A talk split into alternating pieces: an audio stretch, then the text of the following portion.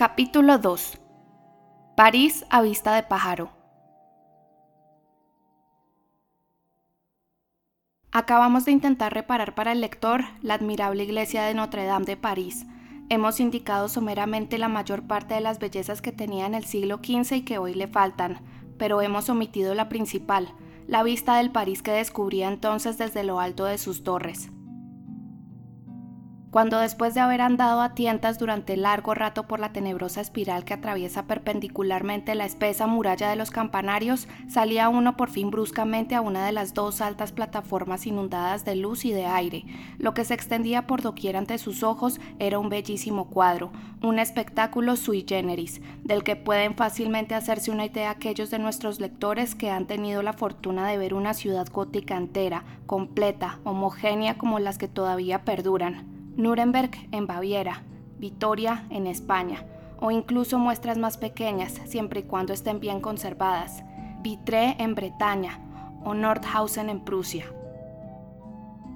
El París de hace 350 años, el París del siglo XV era ya una ciudad gigantesca. Por lo general, los parisinos nos equivocamos acerca del terreno que creemos haber ganado con posterioridad a esa época. Desde el reinado de Luis XI, París no ha crecido mucho más de un tercio, sin duda ha perdido mucho más en belleza de lo que ha ganado en tamaño. París nació, como es sabido, en esa vieja isla de la Cité que tiene forma de cuna. Las playas de esa isla fueron sus primeras murallas, el Sena su primer foso. París se mantuvo durante varios siglos en estado de isla, con dos puentes, uno al norte y el otro al mediodía, y dos cabezas de puente que eran a la vez sus puertas y sus fortalezas, el Gran Chatelet en la orilla derecha y el Petit Chatelet en la orilla izquierda. Más tarde, a partir de los reyes de la primera dinastía, la falta de espacio en la isla, que ya no le permitía revolverse, llevó a París a cruzar el río. Entonces, un primer cinturón de murallas y torres empezó a mermar el campo a ambos lados del Sena, pasado el Gran Chatelet y el Petit Chatelet. De ese antiguo cerco todavía quedaban el siglo pasado varios vestigios, hoy solo queda el recuerdo, y aquí y allá una tradición, como la puerta de Baudets o Baudoyer, Porta Pacauta. Poco a poco el flujo de las casas, siempre impelido desde el corazón de la ciudad hacia afuera, desborda, roe, desgasta y borra esas murallas. Felipe Augusto le hace un nuevo dique, encierra París dentro de una cadena circular de grandes torres, altas y sólidas, durante más de un siglo, las casas se apiñan, se acumulan y elevan su nivel en esa dársena, como el agua en una alberca. Empiezan a hacerse profundas, añaden pisos sobre pisos, se encaraman unas sobre otras, suben hacia la superficie como toda savia comprimida y compiten para sacar la cabeza por encima de sus vecinas en busca de un poco de aire. La calle se hunde y se estrecha cada vez más, todo hueco se llena y desaparece, Finalmente, las casas saltan por encima de las murallas de Felipe Augusto y se dispersan alegremente por la llanura, sin orden ni concierto, como fugitivas. Una vez allí, se aposentan, se acondicionan jardines en el campo, se instalan cómodamente. A partir de 1367, la ciudad se extiende tanto por los suburbios que impone la necesidad de una nueva muralla, sobre todo en la orilla derecha. Carlos V la construye, pero una ciudad como París experimenta un crecimiento continuo. Únicamente esas ciudades se convierten en capitales, son embudos a donde van a parar todas las vertientes geográficas, políticas, morales e intelectuales de un país, todas las pendientes naturales de un pueblo, pozos de civilización, por así decirlo, y también sumideros en los que el comercio, industria, inteligencia, población, todo lo que es sabia, todo lo que es vida, todo lo que es alma en una nación penetra y se acumula sin cesar gota a gota, siglo a siglo. La muralla de Carlos V corre pues la misma suerte que la de Felipe Augusto.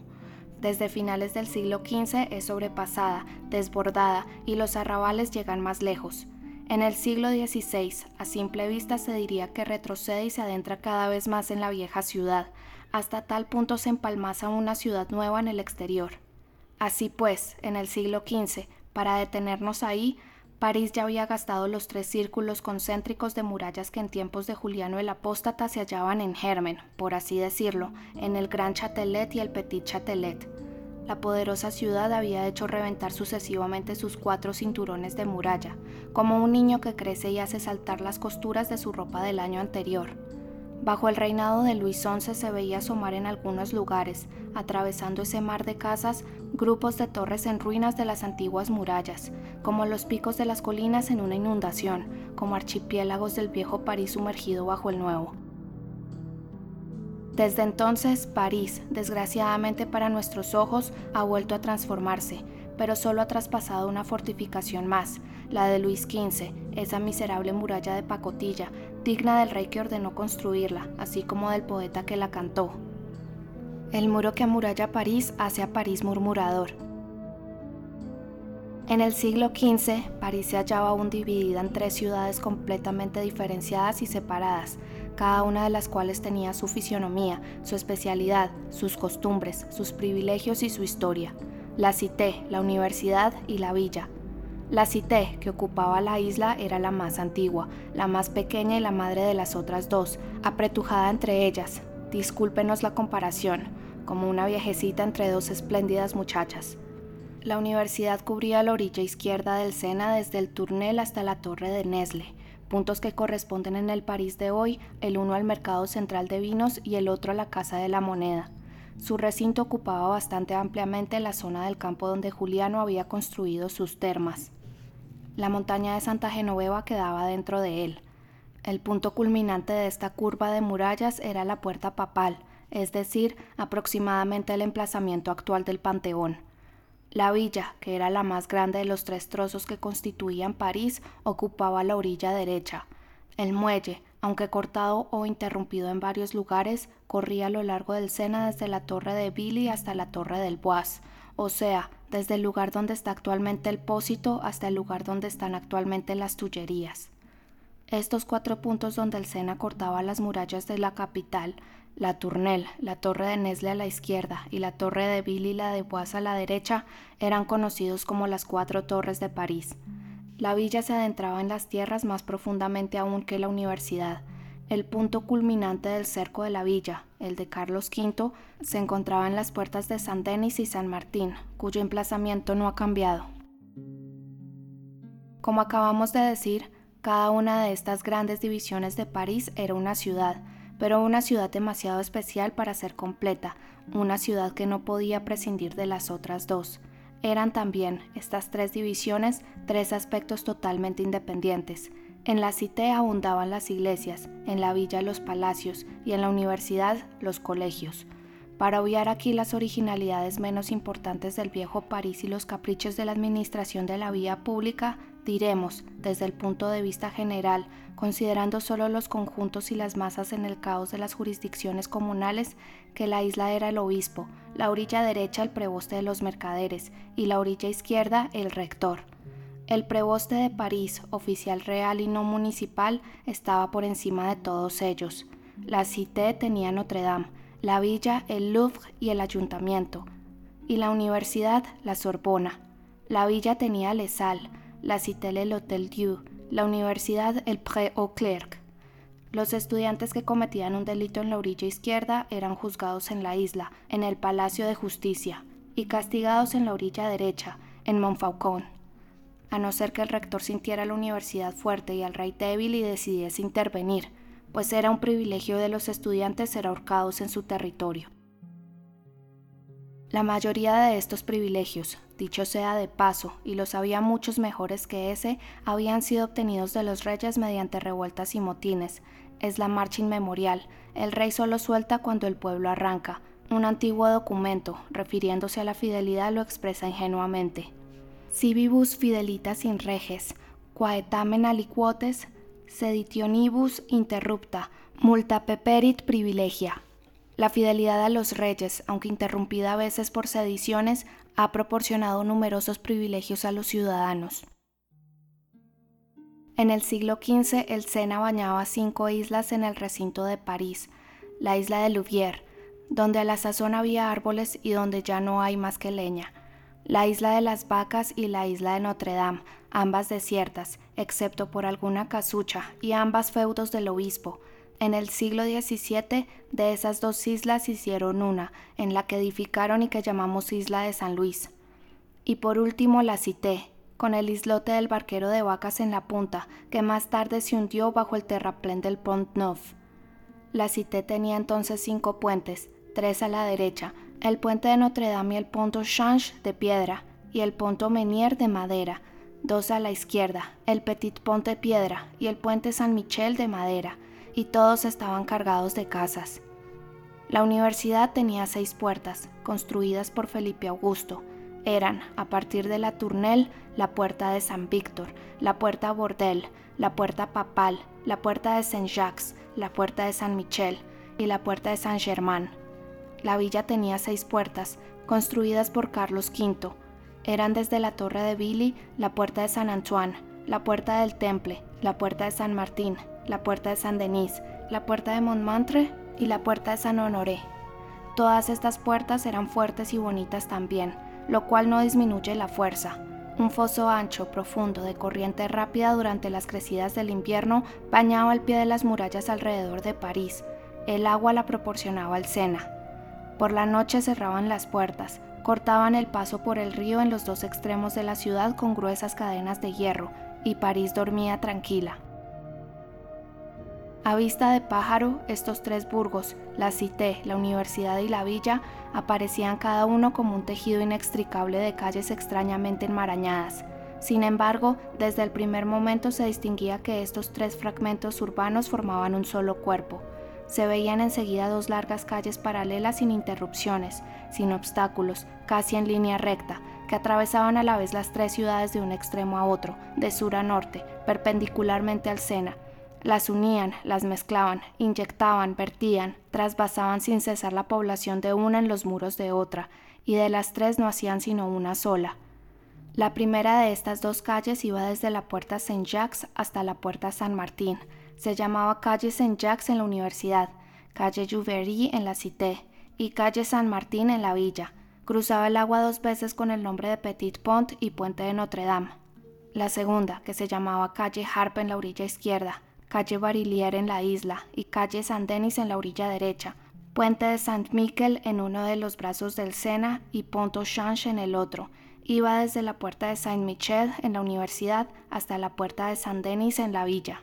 Por lo demás, pese a tener tantos nombres distintos, no dejaban de ser dos calles, pero eran las dos calles madres, las dos calles generadoras, las dos arterias de París, Todas las demás venas de la triple ciudad bien bebían de ellas, bien desaguaban en ellas. Independientemente de estas dos calles principales, diametrales, que atravesaban a lo ancho París de uno a otro lado, comunes a la capital entera, la villa y la universidad tenían cada una su calle mayor particular, que corrían en sentido longitudinal, paralelamente al Sena, y cortaba en ángulo recto las dos calles arteriales. Así, en la villa se bajaba en línea recta desde la puerta de San Antoine hasta la puerta de San Honoré, y en la universidad desde la puerta de San Víctor hasta la puerta de San Germán. Esas dos grandes vías que se cruzaban con las dos primeras formaban la urdimbre sobre la que descansaba, tramada y apretada en todos los sentidos, la red laberíntica de las calles de París. En el dibujo incomprensible de esa red se distinguían además, observando atentamente, como dos haces, uno en la universidad y el otro en la villa, dos manojos de grandes calles que iban ensanchándose desde los puentes hacia las puertas. Algo de ese plano geométrico subsiste todavía hoy. Ahora bien, ¿qué aspecto presentaba ese conjunto visto desde lo alto de las torres de Notre Dame de 1482? Eso es lo que vamos a tratar de describir. Para el espectador que llegaba sin aliento a esa cima, la primera impresión era un deslumbramiento de tejados, de chimeneas, de calles, de puentes, de plazas, de flechas, de campanarios. Todo te inundaba los ojos a la vez, el frontón tallado, el tejado agudo, la torrecilla suspendida en las esquinas de los muros, la pirámide de piedra del siglo XI, el obelisco de pizarra del XV, el redondo y desnudo torreón, la torre cuadrada y ornamentada de la iglesia, lo grande, lo pequeño, lo macizo, lo aéreo.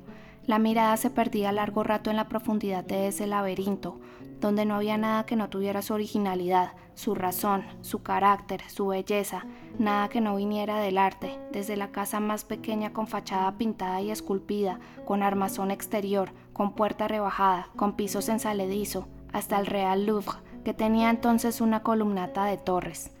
Pero pasemos ahora a las principales masas que se distinguían cuando la vista empezaba a habituarse a ese tumulto de edificios. Primero, la Cité.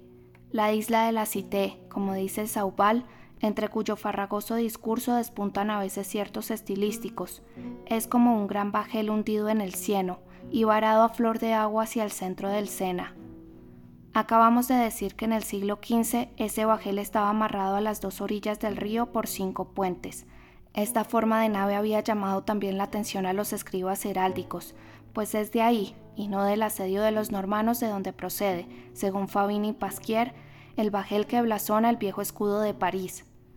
Para quien sabe descifrarlo, el blasón es un álgebra, el blasón es una lengua.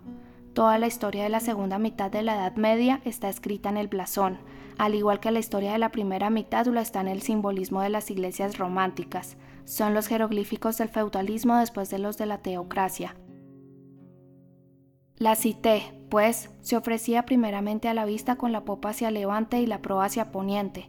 Colocándose de cara a la proa, tenía uno ante sí un innumerable rebaño de viejos tejados, sobre los que sobresalía ampliamente el ábside emplomado de la Santa Capilla, semejante a la grupa de un elefante cargado con su torre con la particularidad de que esta torre era la flecha más audaz, la más labrada, la más afinada, la más calada, la que más ha dejado ver el cielo a través de su cono de crestería. Frente a Notre Dame, justo delante, tres calles desembocaban en el atrio, hermosa plaza con antiguas casas. Por el lado sur de esta plaza asomaba la fachada arrugada y ceñuda del Hotel Dieu y su tejado, que parece cubierto de pústulas y de verrugas.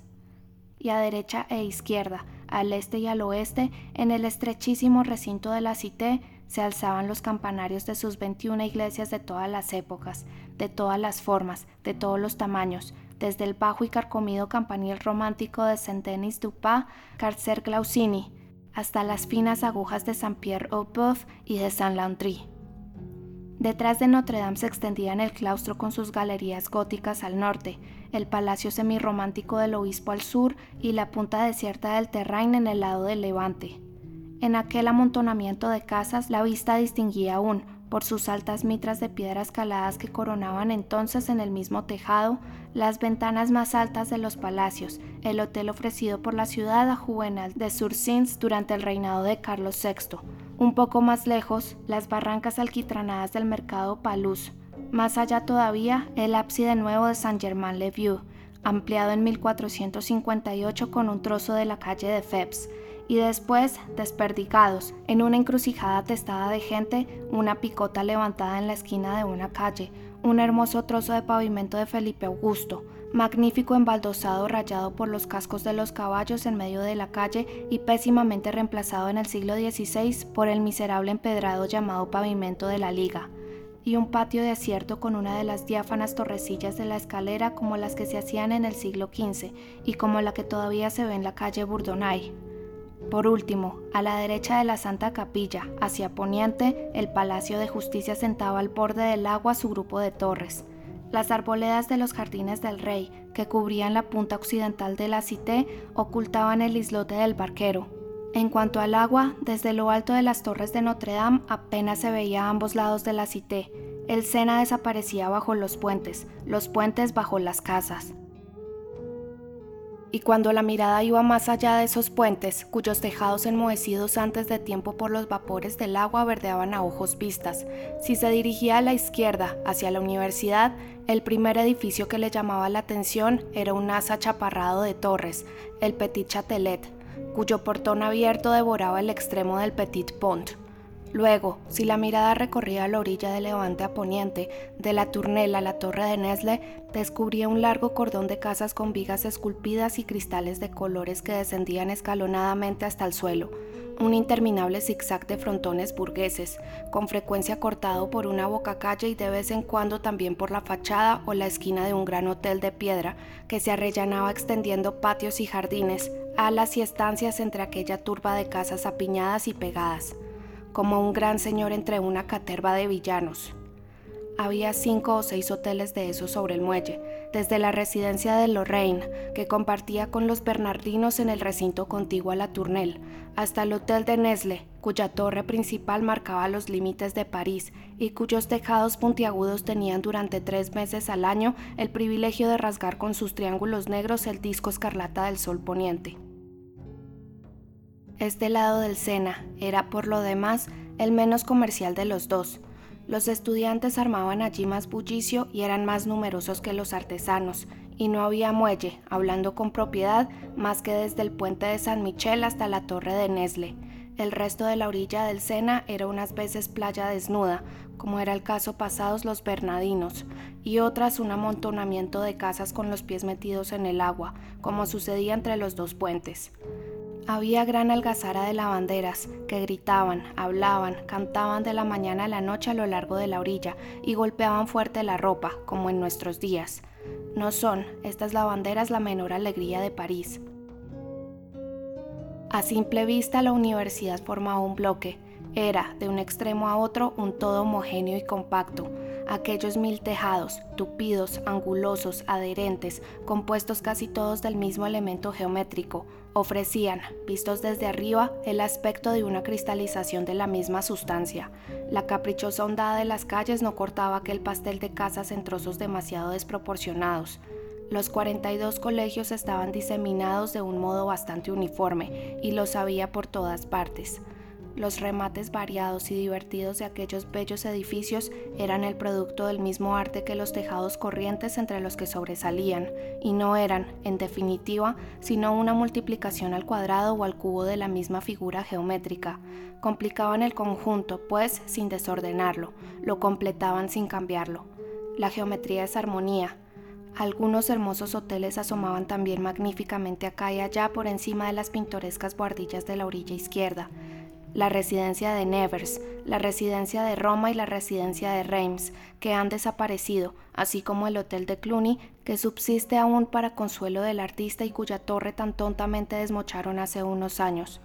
Cerca de Cluny, ese palacio romano con bonitos arcos cimbrados en las termas de Juliano, había asimismo numerosas abadías de una belleza más devota, de una grandeza más austera que los hoteles, pero no menos bellas, no menos grandes. Las primeras que atraían las miradas eran los Bernardinos, con sus tres campanarios, Santa Genoveva, cuya torre cuadrada, que todavía existe, tanto hace añorar el resto, la Sorbona, mitad colegio, mitad monasterio, de la que sobrevive una admirable nave, el bello claustro cuadrado de los Trinitarios, su vecino, el claustro de San Benito, entre cuyos muros tuvieron tiempo de construir una chapuza de teatro entre la séptima y la octava edición de este libro. Los franciscanos, con sus tres enormes frontones juxtapuestos. Los agustinos, cuya graciosa aguja constituida, después de la torre de Nesle, la segunda crestería de este lado de París partiendo del occidente, los colegios, que son realmente el eslabón intermedio entre el claustro y el mundo, ocupaban el centro en la serie monumental entre los hoteles y las abadías, con la severidad llena de elegancia, una escultura menos alocada que los palacios, una arquitectura menos seria que los conventos. Desgraciadamente no queda casi nada de esos monumentos en los que el arte gótico combinaba con tanta precisión la riqueza y la economía las iglesias, y eran numerosas y espléndidas en la universidad, y se escalonaban también aquí en todas las edades de la arquitectura, desde los arcos de medio punto de San Julián hasta las ojivas de San Severín. Dominaban el conjunto, y como una armonía más en aquella masa de armonía, atravesaban por doquier la crestería múltiple de los frontones con afiladas flechas, con campanarios calados, con finas agujas cuya línea era también una magnífica exageración del ángulo agudo de los tejados. El terreno de la universidad era monstruoso. La montaña de Santa Genoveva formaba al sudeste una ampolla enorme y era digno de verse desde lo alto de Notre Dame aquella multitud de calles estrechas y tortuosas, actualmente el país latino, aquellos racimos de casas que esparcidas en todas direcciones desde la cima de esa elevación se precipitaban en desorden y casi a pico por sus laderas hasta el borde del agua, de manera que daban la impresión, unas de caer, otras de trepar y todas de sostenerse unas a otras. Un flujo continuo de miles de puntos negros que se entrecruzaban en el suelo hacía que se nublara la vista. Era el pueblo, visto desde arriba y desde lejos. Finalmente, en los intervalos de aquellos tejados, de aquellas flechas, de aquellos innumerables accidentes de edificios que doblaban, torcían y recortaban de una manera tan curiosa la línea extrema de la universidad, se entreveía de cuando en cuando un gran lienzo de muralla enmohecido, una maciza torre redonda, una puerta de ciudad almenada como símbolo de la fortaleza. Era el cerco de Felipe Augusto. Al otro lado verdeaban los prados y desaparecían las carreteras, a lo largo de las cuales se alzaban algunas casas más de arrabal, tanto más escasas como más se alejaban. Algunos de esos arrabales eran importantes, desde la Tournelle, Primero estaba el burgo de San Víctor, con su puente de un ojo sobre el Priepre, su abadía, donde se podía leer el epitafio de Luis el Gordo, Epitapium Ludovici Grossi, y su iglesia de flecha octogonal, flanqueada por cuatro pináculos del siglo XI. Puede verse una semejante en Etams que aún no ha sido derribada. Seguía el burgo de San Marceau, que tenía ya tres iglesias y un convento, Luego, dejando a la izquierda el molino de los gobelinos y sus cuatro muros blancos, estaba el suburbio de Saint Jacques con su bella cruz esculpida en su encrucijada, la iglesia de Saint Jacques du Hunt Pass, que entonces era gótica, puntiaguda y encantadora, Saint Migloire, bella nave del siglo XIV que Napoleón transformó en un pajar, y Notre Dame de Champs, donde había mosaicos bizantinos. Por último, después de haber dejado en pleno campo el monasterio de los Cartujos, rico edificio contemporáneo del Palacio de Justicia, con sus jardincillos compartimentados y las ruinas mal frecuentadas de Paubert, la mirada encontraba, en el lado occidental, las tres agujas románticas de Saint-Germain-de-Prés. El burgo de Saint-Germain, ya un municipio grande, se extendía 15 o 20 calles detrás. El campanario puntiagudo de Saint-Sulpice marcaba uno de los límites del burgo. Justo al lado se distinguía el recinto cuadrado de la feria de San Germán, donde está hoy el mercado, y luego la picota del abad, bonita torrecilla redonda coronada por un cono de plomo. La tejería estaba más lejos, y la calle Fur, que conducía al horno de polla, y el molino sobre su collado, y la leprosería, una casita alada y mal vista. Mas lo que atraía sobre todo la mirada y la mantenía clavada largo rato en ese punto era la propia abadía, es indudable que ese monasterio, que tenía un aspecto magnífico como iglesia y como señorío, ese palacio abacial donde los obispos de París se consideraban dichosos de pasar una noche, ese refectorio al que el arquitecto había dotado del aire, la belleza y el espléndido rosetón de una catedral, esa elegante capilla de la Virgen, ese dormitorio monumental, esos vastos jardines, ese rastrillo, ese puente levadizo, ese envoltorio de almenas que ofrecía recortada a los ojos la vegetación de los prados de alrededor, esos patios donde relucían guerreros mezclados con capas de oro, todo ello agrupado en torno a las tres altas flechas de arco de medio punto, bien asentadas sobre un ábside gótico, formaban una magnífica figura en el horizonte. Cuando por fin, después de haber contemplado largo rato la universidad, te volvías hacia la orilla derecha, hacia la villa, el espectáculo cambiaba de repente para adquirir otro carácter. La villa, en efecto, mucho más grande que la universidad, estaba también mucho menos unificada. Desde el primer golpe de vista la veías dividirse en varias masas singularmente distintas. En el lado de Levante, en esa parte de la villa que todavía hoy recibe su nombre de la marisma, en la que Camulógeno empantanó a César, había un amontonamiento de palacios. La manzana llegaba hasta el borde del agua, cuatro hoteles casi pegados. Joy, Sen, Barpú y la residencia de la reina miraban en el Sena sus tejados de pizarra decorados con esbeltas torrecillas. Esos cuatro edificios llenaban el espacio que iban desde la calle Nonainderé a la abadía de los Celestinos, cuya aguja realzaba graciosamente su línea de frontones y de almenas. Algunas casuchas verduzcas, inclinadas sobre el agua delante de esos suntuosos hoteles, no impedían ver los bellos ángulos de sus fachadas, sus amplias ventanas cuadradas enmarcadas en piedra, sus pórticos ojivales sobrecargados de estatuas, las vivas aristas de sus paredes siempre limpiamente cortadas y todos esos encantadores azares de la arquitectura que hacen que el arte gótico parezca renovar sus combinaciones en cada monumento.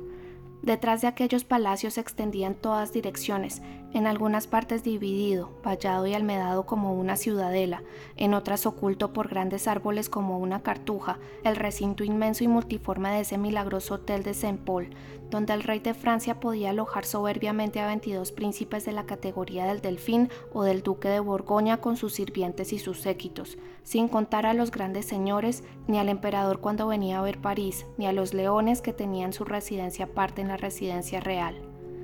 Precisemos que el aposento de un príncipe no se componía entonces de menos de once estancias, desde la sala de recepción hasta el oratorio, sin hablar de las galerías, los baños, los baños turcos y otros lugares superfluos de los que todo aposento estaba provisto, sin hablar de los jardines particulares de cada invitado del rey, sin hablar tampoco de las bodegas, las cocinas, las antecocinas, los refectorios generales de la casa, las 22 dependencias generales, incluidas aquellas donde se llevaba a cabo la distribución del vino, ni de los juegos de mil clases como el mayo, la pelota y las anillas, ni de las pajareras, las peceras, las casas de fieras, las caballerizas, los establos, las bibliotecas, los arsenales y las fundiciones. Esto era entonces un palacio de rey, un Louvre, un Saint Paul, una ciudad dentro de la ciudad.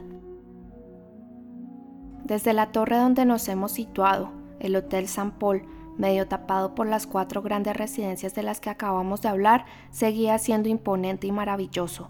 Se distinguían muy bien, pese a estar hábilmente unidos al edificio principal mediante largas galerías con vidrieras y columnatas, los tres hoteles que Carlos V había incorporado a su palacio. El Hotel del Petit Mus, con la balustrada de crestería que orlaba graciosamente su tejado, el Hotel del Abate San Maur, que tenía aspecto de fortaleza, una gran torre, matacanes, troneras, bastiones de hierro y sobre la ancha puerta sajona el escudo del abad entre las dos entalladuras del puente levadizo. El hotel del conde de Tamp, cuyo torreón, con el remate en ruinas, representaba un perfil redondeado y mellado como la cresta de un gallo. Aquí y allá, tres o cuatro viejos robles formando ramilletes como inmensas coliflores, retosos de cisnes en las aguas claras de los viveros, cuya superficie parecía como fruncida por efecto de la sombra y la luz, numerosos patios de los que se veían rincones pintorescos, el Hotel de los Leones con sus ojivas bajas sobre cortos pilares sajones, sus rastrillos de hierro y su perpetuo rugido, en medio de este conjunto, la flecha escamada del Ave María. A la izquierda, la residencia del preboste de París, flanqueada por cuatro torrecillas finamente caladas. En el centro, al fondo, el Hotel San Paul propiamente dicho, con sus fachadas multiplicadas, sus sucesivos añadidos desde Carlo V, las excrescencias híbridas con los que la fantasía de los arquitectos lo habían recargado desde hacía dos siglos, con todos los ábsides de sus capillas, todos los piñones de sus galerías, miles de veletas a los cuatro vientos y sus dos altas torres contiguas, cuyo tejado cónico, rodeado de almenas en su base, parecía uno de esos sombreros puntiagudos con el ala levantada prosiguiendo el ascenso por las gradas de ese anfiteatro de palacios que se extendía a lo lejos sobre el suelo, después de haber salvado un profundo barranco abierto en los tejados de la villa, el cual señalaba el paso a la calle San Antoine, la vista llegaba a la residencia de Angulema, vasta construcción de varias épocas en la que había partes completamente nuevas y muy blancas que se integraban tan mal en el conjunto como un remiendo rojo en un jubón azul. Sin embargo, el tejado singularmente puntiagudo y elevado del palacio moderno, salpicado de canalones cincelados, cubierto de planchas de plomo donde resplandecientes incrustaciones de cobre dorado formaban miles de fantásticos arabescos, ese tejado tan curiosamente adamascado se elevaba con gracia desde en medio de las sombrías ruinas del antiguo edificio, cuyas viejas y enormes torres, abombonadas por el tiempo cual toneles, hundiéndose sobre sí mismas de vetustez y agrietándose de arriba abajo, parecían gruesos vientres desabrochados. Detrás se alzaba el bosque de agujas del Palacio de las Tournelles. No hay en todo el mundo, ni en Chambord, ni en la Alhambra, una perspectiva más mágica, más aérea, más prodigosa que ese oquedal de flechas, de pináculos, de chimeneas, de veletas, de espirales, de escaleras de caracol, de linternas atravesadas por la luz que parecían marcadas con socavocados, de pabellones, de torrecillas ahuesadas, todas de diferente forma, altura y posición, parecía un gigantesco ajedrez de piedra. A la derecha de las Tournelles, ese manojo de enormes torres de un negro tinta que se meten unas dentro de otras y están atadas, por así decirlo, por un foso circular. Ese torreón, con muchas más troneras que ventanas, ese puente levadizo siempre levantado, ese rastrillo siempre bajado, eso es la Bastilla, esa especie de picos negros que asoman entre las almenas y que de lejos uno confunde con canalones, son cañones. Bajo su boca, al pie del formidable edificio, está la puerta de San Antoine, oculta entre sus dos torres. Más allá de las Tournelles, hasta la muralla de Carlos V, se extendía, con exuberantes zonas de hierba y flores, una alfombra terciopelada de cultivos y de parques reales, en medio de los cuales se reconocía, por su laberinto de árboles y de avenidas, el famoso jardín de Édalo que Luis XI había ofrecido a Coactier. El observatorio del doctor se alzaba por encima del dédalo como una gruesa columna aislada que tuviera una casita por capitel. En ese lugar se han hecho terribles predicciones astrológicas. Ahí está actualmente la Plaza Royal.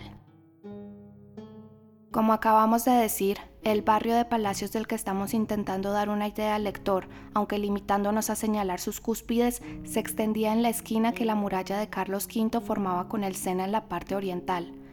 El centro de la villa estaba ocupado por una aglomeración de casas populares, Allí era, en efecto, donde desembocaban los tres puentes de la Cité por la orilla derecha, y los puentes piden la presencia de casas delante de los palacios. Ese amontonamiento de viviendas burguesas, apiñadas como los alvéolos de una colmena, tenía su belleza. De los tejados de una capital puede decirse, como de las olas de un mar, que son grandiosos. Para empezar, las calles, entrecruzadas y enmarañadas, trazaban en el bloque cientos de figuras divertidas, Alrededor del mercado era como una estrella de mil puntas. Las calles San Denis y San Martín, con sus innumerables ramificaciones, subían una tras otra como dos grandes árboles que entrecruzan sus ramas. Y líneas tortuosas, las calles Platerí, Berrerí, Tixanderí, etc., serpenteaban por el conjunto.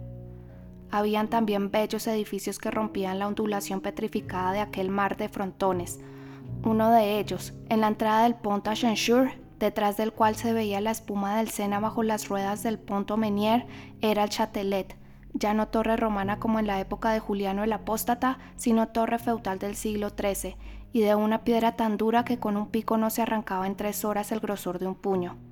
Otro era el rico campanario cuadrado de Saint-Jacques de la Boucherie, con sus ángulos cubiertos de esculturas, ya admirable, pese a que en el siglo XV aún no estuviera acabado.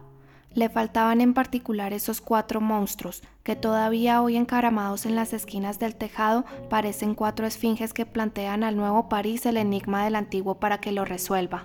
Rolt, el escultor, no los puso hasta 1526 y recibió 20 francos por su trabajo.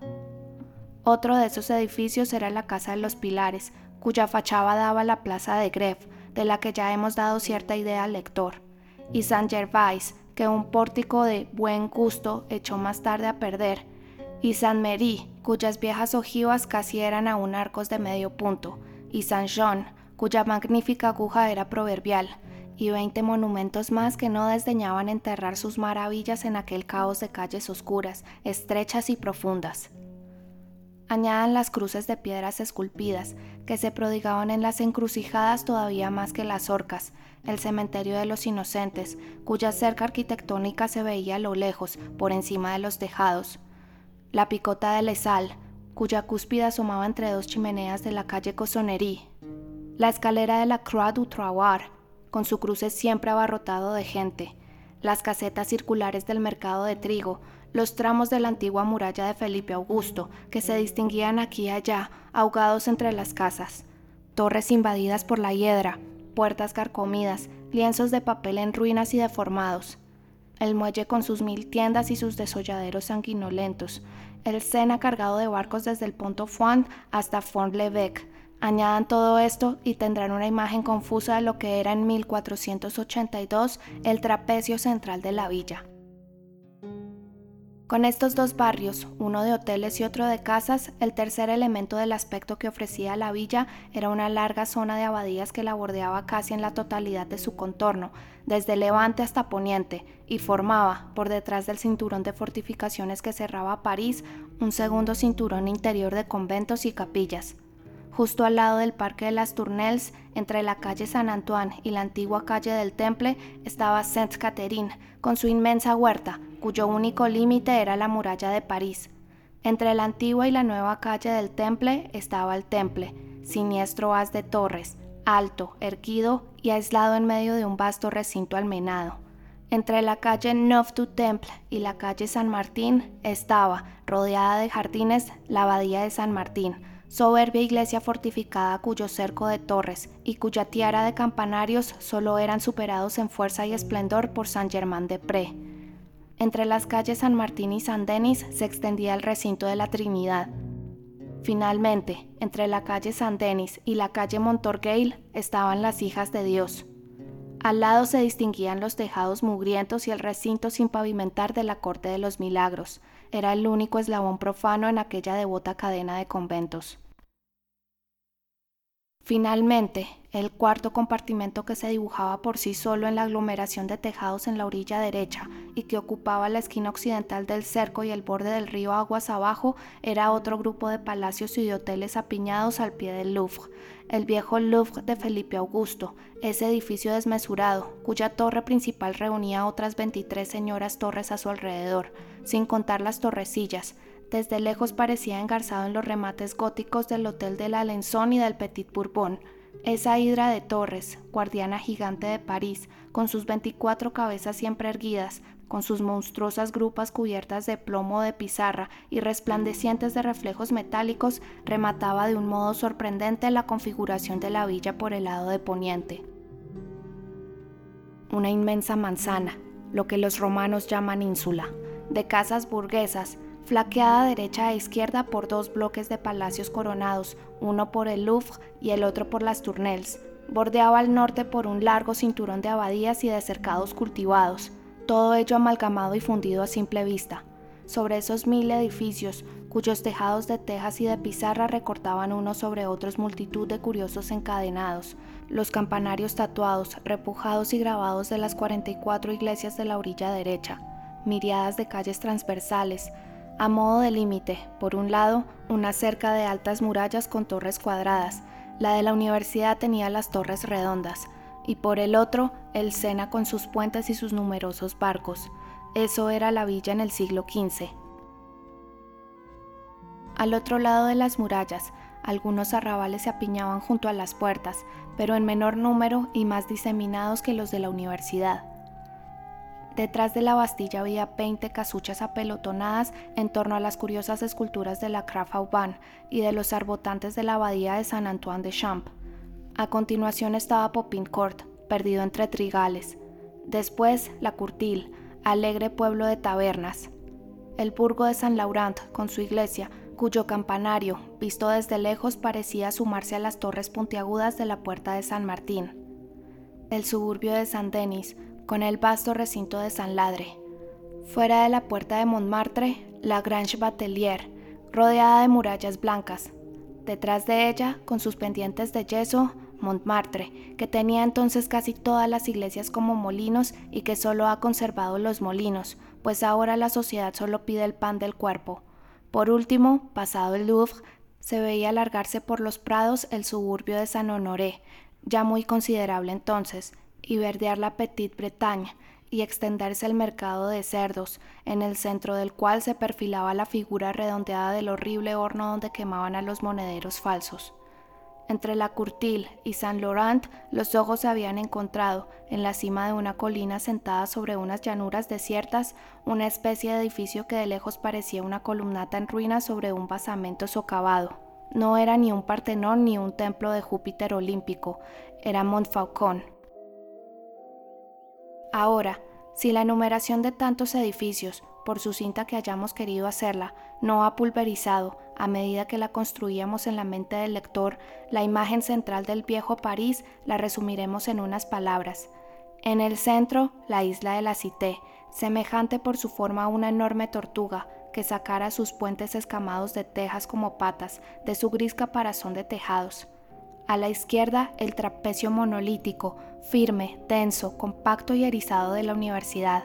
A la derecha, el vasto semicírculo de la villa, con muchos más jardines y monumentos. Los tres bloques, Cité, Universidad y Villa, veteados de innumerables calles. Atravesando el conjunto, el Sena, el nutricio Sena, como dice el padre Tuprol, obstruido por islas, puentes y barcos. Alrededor, una llanura inmensa como remedada por mil cultivos diferentes y sembradas de bonitos pueblos. A la izquierda, Issy, Panpré, Baugirdard, Montreuc, Gentilly con su torre redonda y su torre cuadrada, etc. A la derecha, 20 más, desde Conflans hasta la Ville-l'Évêque. En el horizonte, un filete de colinas dispuestas en círculo como los bordes de un estanque. Por último, a lo lejos, al este, Vincennes y sus siete torres cuadrangulares. Al sur, Bicetre y sus torrecillas puntiagudas. Al norte, Saint-Denis y su aguja. Al oeste, Saint-Claude y su torreón. Este era el París que se veía desde lo alto de las torres de Notre Dame los cuervos que vivían en 1482. Es, sin embargo, de esta ciudad de la que Voltaire dijo que antes de Luis XIV solo poseía cuatro bellos monumentos, la cúpula de Sorbona, el Pal de Grasse, el Louvre moderno y no recuerdo cuál era el cuarto, el Luxemburgo quizá. Afortunadamente tal afirmación no impidió a Voltaire escribir Cándido, así como tampoco le impidió ser, de todos los hombres que han sucedido en la larga serie de la humanidad, el que ha tenido la risa más diabólica, lo que demuestra, por lo demás, que se puede ser un genio y no comprender en absoluto un arte que no es el propio. ¿Acaso no creía Molière hacer un gran honor a Rafael y a Miguel Ángel llamándolos los amanerados de su época? Pero volvamos a París y al siglo XV.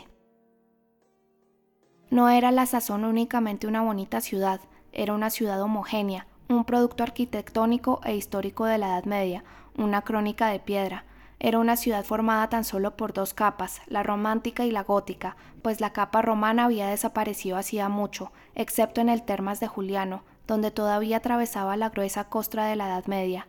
En cuanto a la capa celta, ni siquiera excavando pozos se encontraban ya vestigios.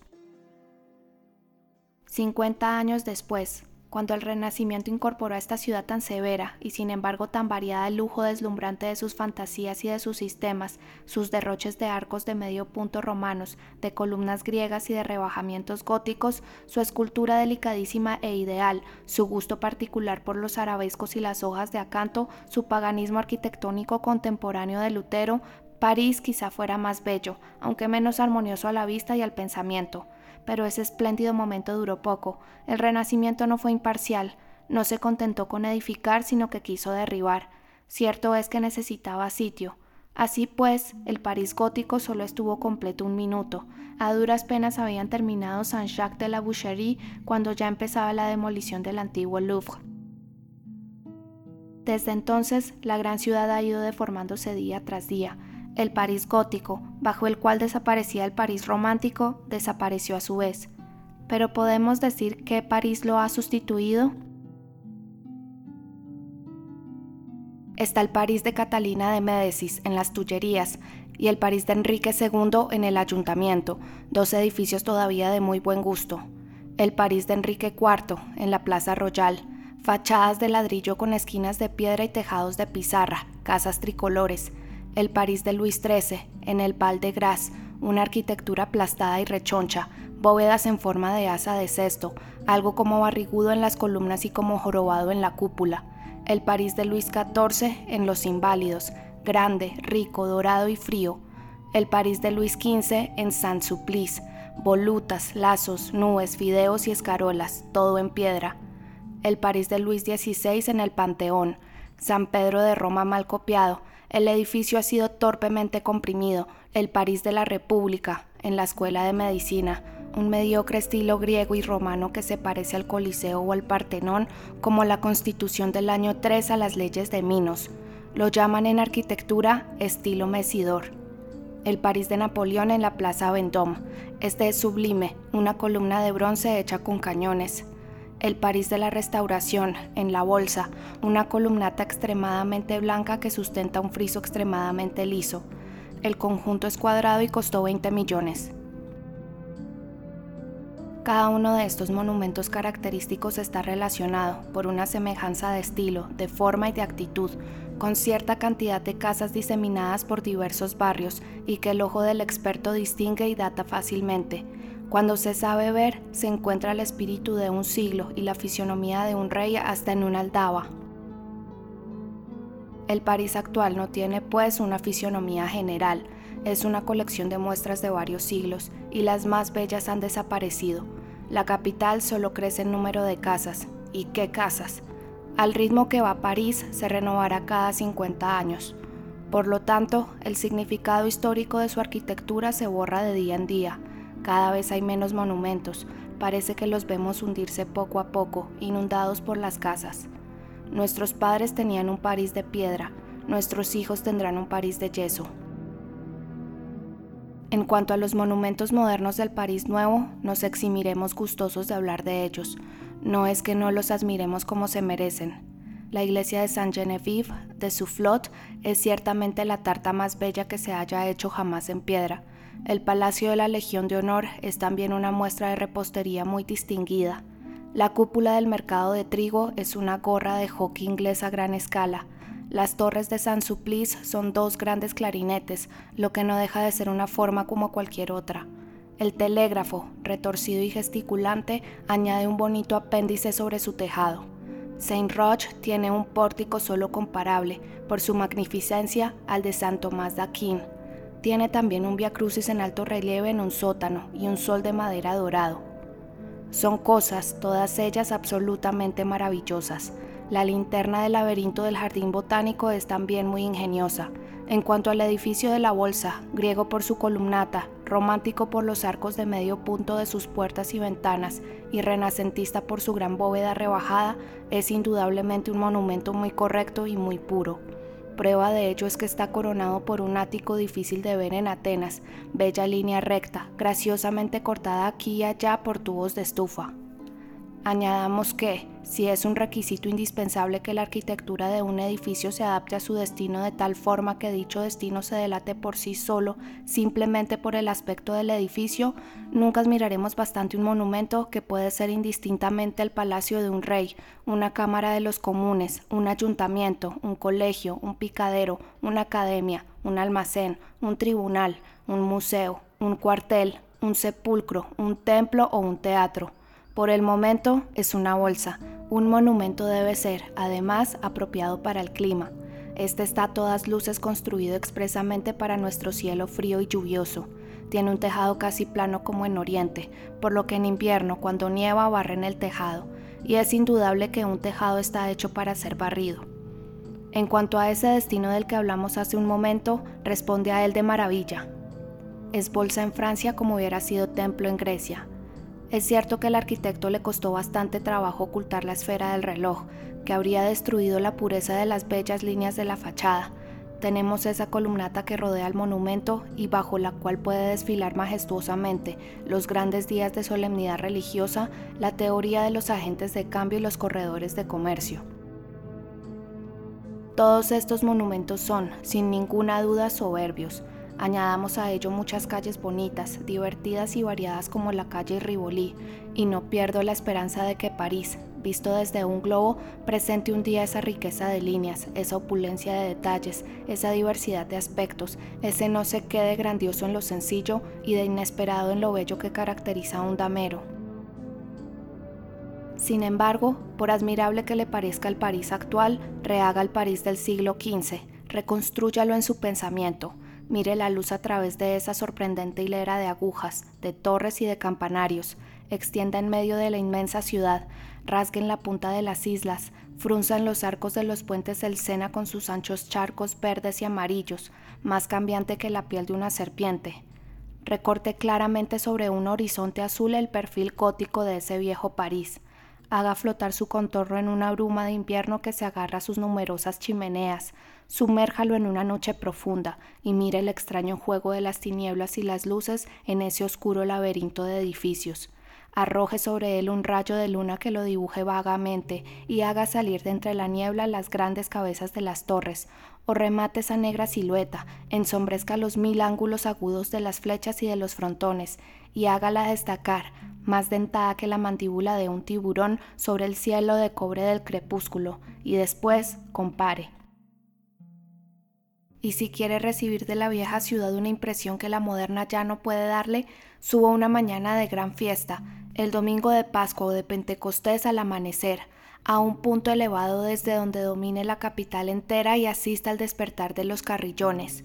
Vea a una señal procedente del cielo, pues es el sol quien la da, como esas mil iglesias estremecen a la vez. Al principio son tintineos dispersos que van de una iglesia a otra, como cuando unos músicos se avisan unos a otros para empezar a tocar. Luego, de pronto, vea, pues parece que en determinados instantes el oído tiene vista también. Vea elevarse en el mismo momento de cada campanario como una columna de ruido, como un humo de armonía. Primero, la vibración de cada campana sube recta, pura y, por así decirlo, aislada de las demás por el cielo espléndido de la mañana.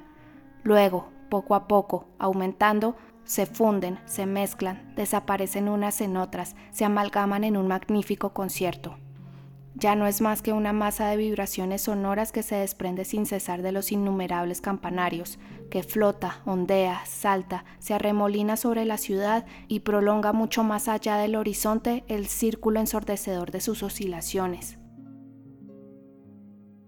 Sin embargo, ese mar de armonía no es un caos. Por grande y profundo que sea, no ha perdido su transparencia, Usted ve serpentear en él, de forma independiente, cada grupo de notas que escapa de los campaneos.